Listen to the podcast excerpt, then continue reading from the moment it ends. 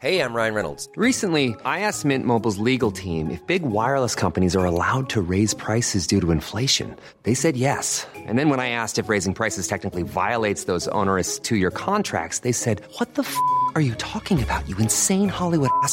So to recap, we're cutting the price of Mint Unlimited from $30 a month to just $15 a month. Give it a try at mintmobile.com slash switch. $45 upfront for three months plus taxes and fees. Promo for new customers for limited time. Unlimited more than 40 gigabytes per month. Slows. Full terms at mintmobile.com. Todos hemos escuchado historias sumamente trágicas de gente buena, inteligente, trabajadora que nunca tiene éxito. El día de hoy vamos a escuchar una historia que es exactamente lo contrario en todos los sentidos. La vida de un hombre que era ignorante, eh, narcisista, extravagante y medio tonto que cumplió todos sus sueños. Una historia que nos dice que para ser muy rico no necesitas ser trabajador, no, no, no, solo necesitas tener muy buena suerte. Yo soy el conde Fabregat y en esta ocasión el conde cuenta la vida y obra del Lord Timothy Dexter, el rey de los gatos callejeros. Pero antes de empezar, si te gustan las grandes historias en formato de chismecito, suscríbete y dale a la campanita que eso es exactamente lo que hacemos aquí. Ahora sí, comencemos.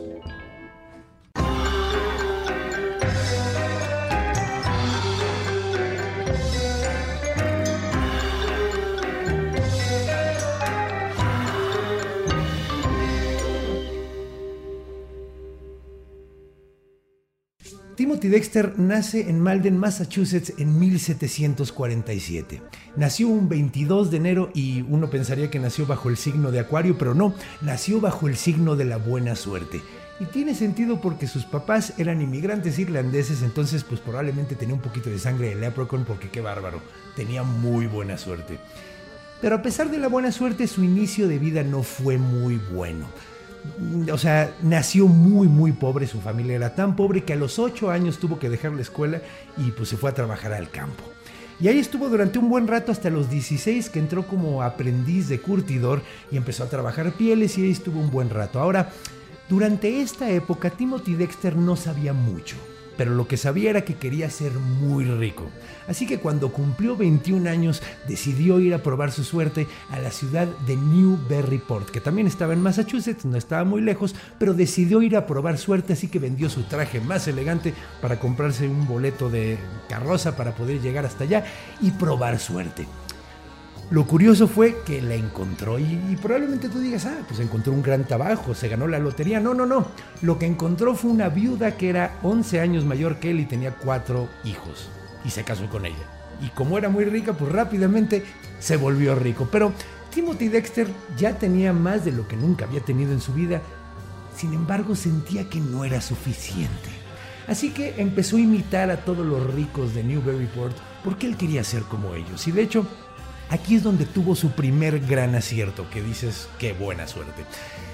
Y esto vino en la forma del dólar continental. ¿Qué era el dólar continental? Bueno, el dólar continental era un papel moneda que se había creado para pagarle a los soldados durante la guerra de la revolución, la independencia de Estados Unidos, que fue creada para pagarle a los soldados y para el final de la guerra pues rápidamente empezó a perder su valor, pero muy, muy gacho. O sea, empezó una inflación brutal que además acrecentó el hecho de que el ejército inglés, que era con los que estaban peleando, de los que se estaban independizando los gringos, básicamente lo que hicieron fue crear muchísima eh, moneda falsa, muchísimos billetes falsos e inundaron básicamente el mercado. Entonces perdió prácticamente todo su valor. Ahora, los ricos de Newburyport empezaron a comprar dólar continental y lo compraban a la fracción de centavo, o sea, pagaban prácticamente nada, pero no lo estaban haciendo como una inversión, lo estaban haciendo más bien como una especie de caridad. Ya que los soldados, pues como no valía nada la moneda, pues estaban muriendo de hambre y pues era lo único que tenían como de ingreso. Entonces, pues los ricos los empezaron a comprar como para ayudarlos. O sea, realmente no lo veían como una inversión, era, era caridad. Sin embargo, no fue como lo vio Timothy Dexter. Timothy Dexter pensó que ellos estaban tratando de ganar una buena lana, pero no le querían decir a nadie porque pues, era la forma en la que ellos ganaban dinero. Entonces empezó a invertir en dólar continental, empezó a comprar todos los que pudo. De hecho, empezó a gastarse todos los ahorros, no solo de él, sino también de la familia, de la esposa, de todo mundo. Se empezó a acabar todo el dinero. Ahora, la cosa es que Estados Unidos ganó la guerra. Y muchos pensaban que no iban a ser válidos estos dólares continentales, pero Alexander Hamilton, el, famoso Alexander Hamilton, convenció al gobierno estadounidense de hacer válidos estos. Ahora, ellos empezaron a pagarlo a un centavo el dólar, o sea, cada dólar valía un centavo, ¿no? Pero el estado de Massachusetts lo estaba pagando al par, o sea, lo estaban pagando por lo que valía. Entonces, la inversión que hizo Timothy Dexter explotó. O sea, se hizo mucho, mucho más rico de lo que era y nadie lo podía creer. De hecho, lo primero que hizo fue comprar dos navíos que van a estar eh, bastante involucrados en la historia futuro. Pero bueno, aquí sucede algo muy curioso porque ya una vez que tenía dinero, ya estaba contento, pero no tenía algo que realmente quería. Quería distinción, quería que lo respetaran los demás ricos de Newburyport. Entonces, notó que todos los ricos tenían un cargo político. Entonces empezó a escribirle a todos los políticos de la zona para tratar de conseguir algún cargo, lo que fuera, cualquier trabajo que fuera en la política. Ahora la cosa es que Timothy Dexter era prácticamente analfabeta, sabía escribir, pero no sabía escribir bien, no sabía redactar, no podía poner una idea en papel. Entonces todas las cartas que mandaba pidiendo un cargo político eran sin sentido total, pero sin sentido total. Entonces, pues la gente no las leía, pero como estaba llegando constantemente, pues se, hartaron y decidieron darle un cargo político. Ahora, no lo querían, lo veían como nuevo rico, lo veían como alguien que estaba fuera de su lugar, entonces trataron de burlarse de él. Le dieron el título, o sea, le dieron el cargo, pero el cargo que le dieron fue el observador de venados. Sí, observador de venados. Básicamente no había venados en Newburyport desde hacía muchos años, no existían, pero dijeron, sí, sí, lo que tú tienes que hacer es avisarnos si ves un venado. Ahora, ahí andaba el tipo con su libretita todo el día por todo el pueblo, porque obviamente aceptó el cargo, no se dio cuenta de la broma. Y ahí andaba por todo el pueblo con una libretita anotando, ok, 11 de la mañana, no hay venados. Y si va a otro lado, 12 de la mañana, no hay venados. Y empezó a notar y a notar. Ahora, después de un buen rato, y después de que todo el mundo se estaba riendo del, del, tonto ahí caminando con su libretita buscando venados, decidió que ya era hora de dejar el cargo. Y cuando dejó el cargo, él llegó y entregó todas sus anotaciones y les dijo, para el próximo observador de venados, aquí están las notas y todo. Y cuando vieron, pues eran puros garabatos y dibujos de venaditos y no se entendía absolutamente nada. Pero bueno, ya había tenido un cargo político, así que estaba sumamente contento. Y como bien recuerdan, había comprado dos navíos, dos barcos. Y lo que quería era ser, pues, mercante, o sea, quería ser un mercante, ¿no? O sea, quería vender cosas. Y lo que hizo fue empezar a pedir, pues, asistencia, ¿no? Le pedía consejos a los demás ricos de qué era lo que podía llevar a aquel lugar.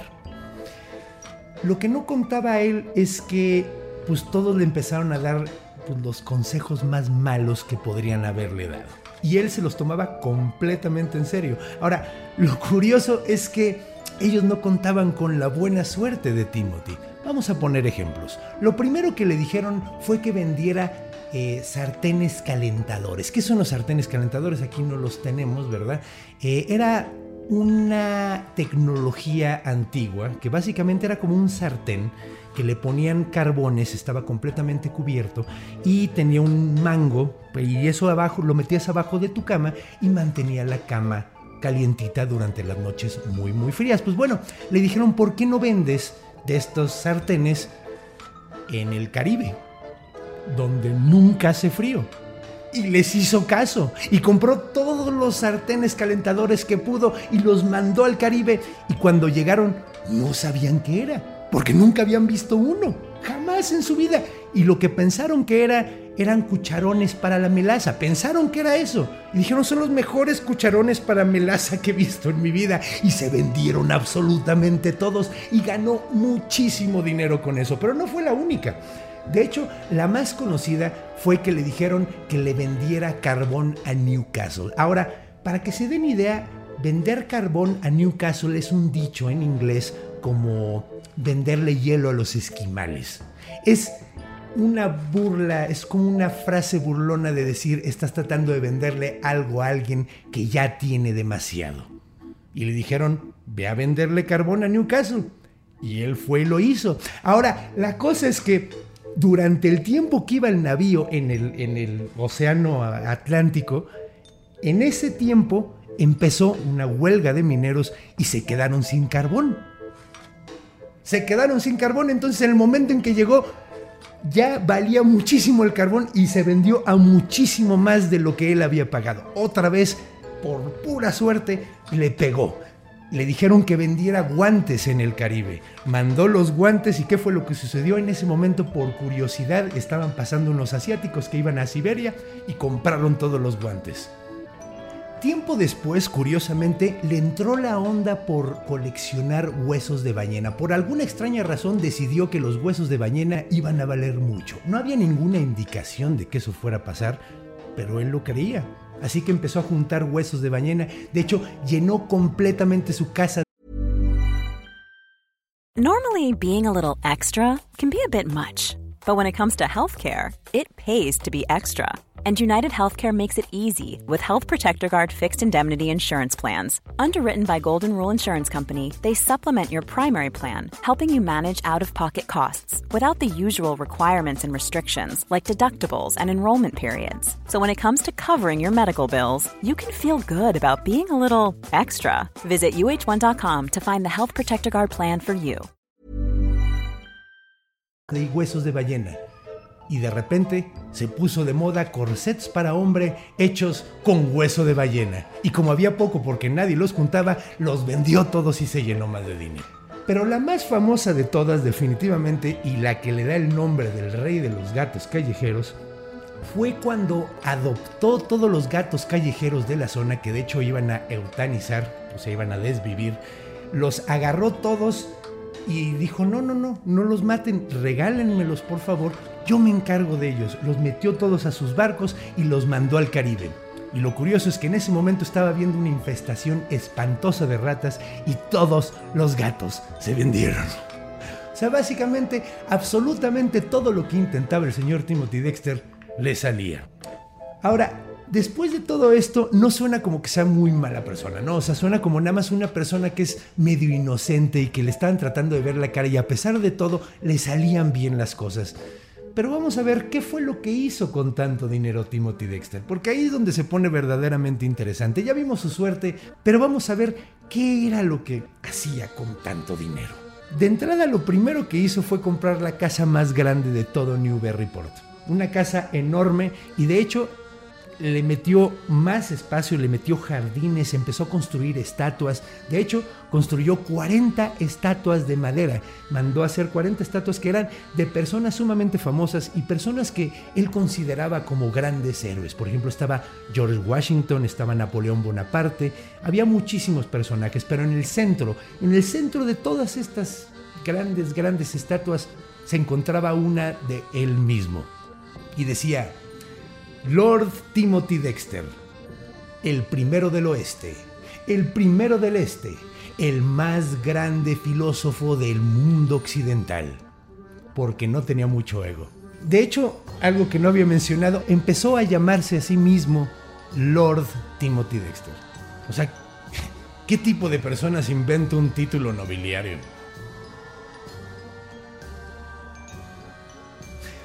Algo muy curioso de estas estatuas es que hay un par de historias bastante interesantes. La primera es que le gustaba cambiarle los nombres a los personajes. Se le hacía muy chistoso agarrar y cambiarle la tablita que decía el nombre y ponérselo a otra estatua. ¿Por qué? Se le hacía muy curioso, se le hacía muy chistoso. Ahora, la segunda es mucho más interesante. Verán, cuando estaba haciendo las estatuas, estaba el escultor dándole ahí a la tablita, a la, a la placa que le pone el nombre a la persona que está en la estatua y puso Thomas Jefferson, porque era de Thomas Jefferson, y decía el autor de la Declaración de Independencia. Entonces llegó Timothy Dexter y dijo, no, eso está mal. Él hizo la Constitución. Y le dijo, no, él hizo la Declaración de Independencia. Y de hecho tenía razón el artista. Pero Timothy Dexter no creía que él tuviera razón. O sea, ¿cómo se podía equivocar él? Era el primero del oeste, el primero del oeste, el más grande filósofo del mundo occidental. ¿Cómo se iba a equivocar? Entonces lo que hizo fue meterse a su casa, agarrar su rifle de casa, de casa pues un rifle bastante grande y le empezó a tirar a los pies al artista hasta que decidió cambiarlo y ponerle como él quería. Ahora, otra anécdota muy chistosa de algo que hizo, que esta me encanta, es que decidió dar un discurso el 4 de julio, porque es el día de la independencia de Estados Unidos, así que él quería agradecer a su país por ser tan, tan bueno con él, por haberle dado tanto, por haberle dado tantas riquezas, así que dio un discurso en francés.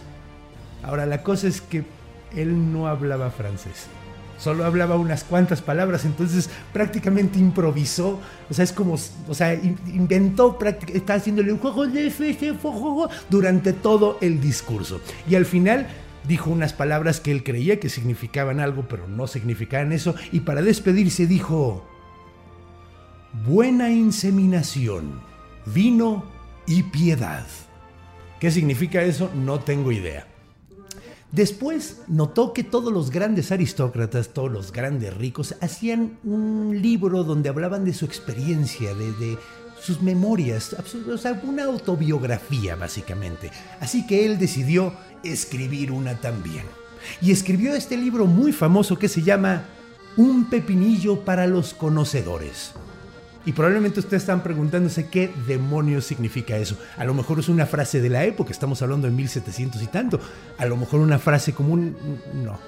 No significaba absolutamente nada en ese momento tampoco. Entonces todo el mundo veía el nombre del título de este libro y se sacaban muchísima onda porque no sabían a qué se refería. Ahora, ¿de qué trataba el libro? Pues eran sus memorias y pensamientos pero como dije anteriormente era prácticamente analfabeta, no sabía escribir, no sabía redactar, no sabía poner una idea en papel. Entonces el libro es una locura total, no tiene sentido, está lleno de faltas de ortografía, no tiene puntuación. No tiene puntuación, no hay un solo punto en todo el libro, no hay una sola coma en todo el libro, lo cual le llamó mucha la atención a la gente porque él sacó el libro para regalarlo a sus amigos, pero se volvió muy popular pues básicamente como un meme. Se volvió el meme de 1700 y tantos, donde todo mundo conseguía el libro para reírse. De hecho, se hicieron ocho ediciones del libro. Y como lo están criticando mucho, en la segunda edición él sacó una hoja al final del libro que estaba llena completamente de puntos y comas y decía,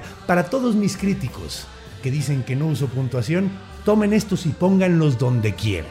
O sea, básicamente dijo, yo no lo voy a arreglar, háganlo ustedes. Pero probablemente una de las más famosas, una de las anécdotas más chistosas que tiene Timothy Dexter es que decidió planear su propio funeral.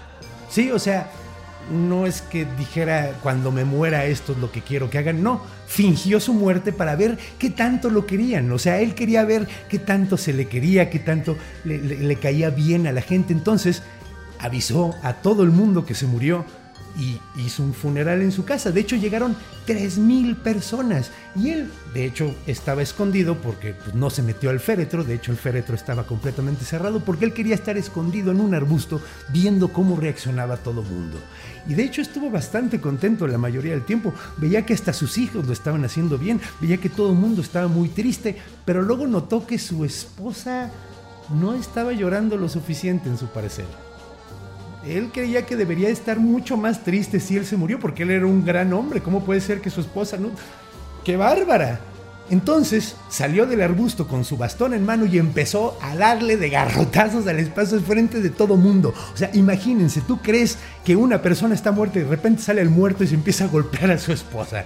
Entonces en ese momento avisó que siempre no se había muerto y decidió convertir su funeral en una gran, gran fiesta. Ahora, como dije también, él tenía un gran jardín donde estaban todas las estatuas y muchos dicen que era como medio plan con maña.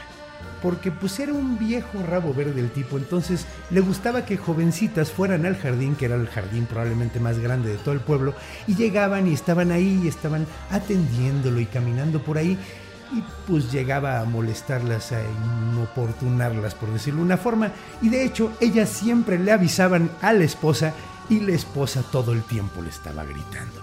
Ahora, es muy curioso porque él llegó a un punto donde dijo, ya no quiero a mi esposa. Ya no la quiero, pero no me voy a divorciar porque pues de ella es el dinero originalmente, ¿no? Entonces, lo que hizo fue pues decirle a todo el mundo que ya estaba muerta. Empezó a decirle absolutamente a todo el mundo en el pueblo, mi esposa se murió. Y de repente cuando iban a su casa a visitarlo, pues ahí estaba la esposa. Y ahí estaba caminando. Le decían, oye, acabo de ver a tu esposa. Sí, es un fantasma, les decía. Y como era sumamente rico y se rodeaba de psicofantes, o sea, gente que todo el tiempo le estaba diciendo que era lo mejor y que era el más inteligente, pues dijeron, ok, está muerta. Y empezaron a tratarla como fantasma. Entonces, durante un buen rato ahí estuvo la esposa entre viva y muerta. Y ya para cerrar, vamos a hablar un poquito de estos psicofantes, esta gente que lo estaba rodeando. Psicofantes originalmente eran las personas a las que les pagabas para que golpeara a la gente que hablaba mal de ti, ¿no? O sea, son gente que se rodea de gente muy famosa, muy rica y todo el tiempo le están dando la razón. Y él tenía, pues, varios. De hecho, había uno muy famoso que no tenía el más mínimo estudio, pero todo el tiempo le estaba diciendo a todos de sus grandes descubrimientos científicos también se juntaba con artistas, se juntaba con eh, quiromantes, gente que leía las cartas, gente que leía la mano, se juntaba con la gente más extraña que podía. Y pues bueno, la vida de Timothy Dexter terminó a los 59 años en el año de 1806. ¿Y qué dejó? Pues bueno, dejó una casa enorme que terminó siendo un hotel, dejó unas estatuas que se perdieron a través del tiempo, pero sobre todo dejó una gran, gran, gran historia de alguien que probablemente no merecía todo lo que le tocó, pero vaya que le sacó jugo. Nos vemos en la próxima y recuerden, si les gustó esta historia y les gustan las grandes historias contadas en formato de chismecito, suscríbanse y denle campanita, que eso es exactamente lo que hacemos aquí. Hasta la próxima.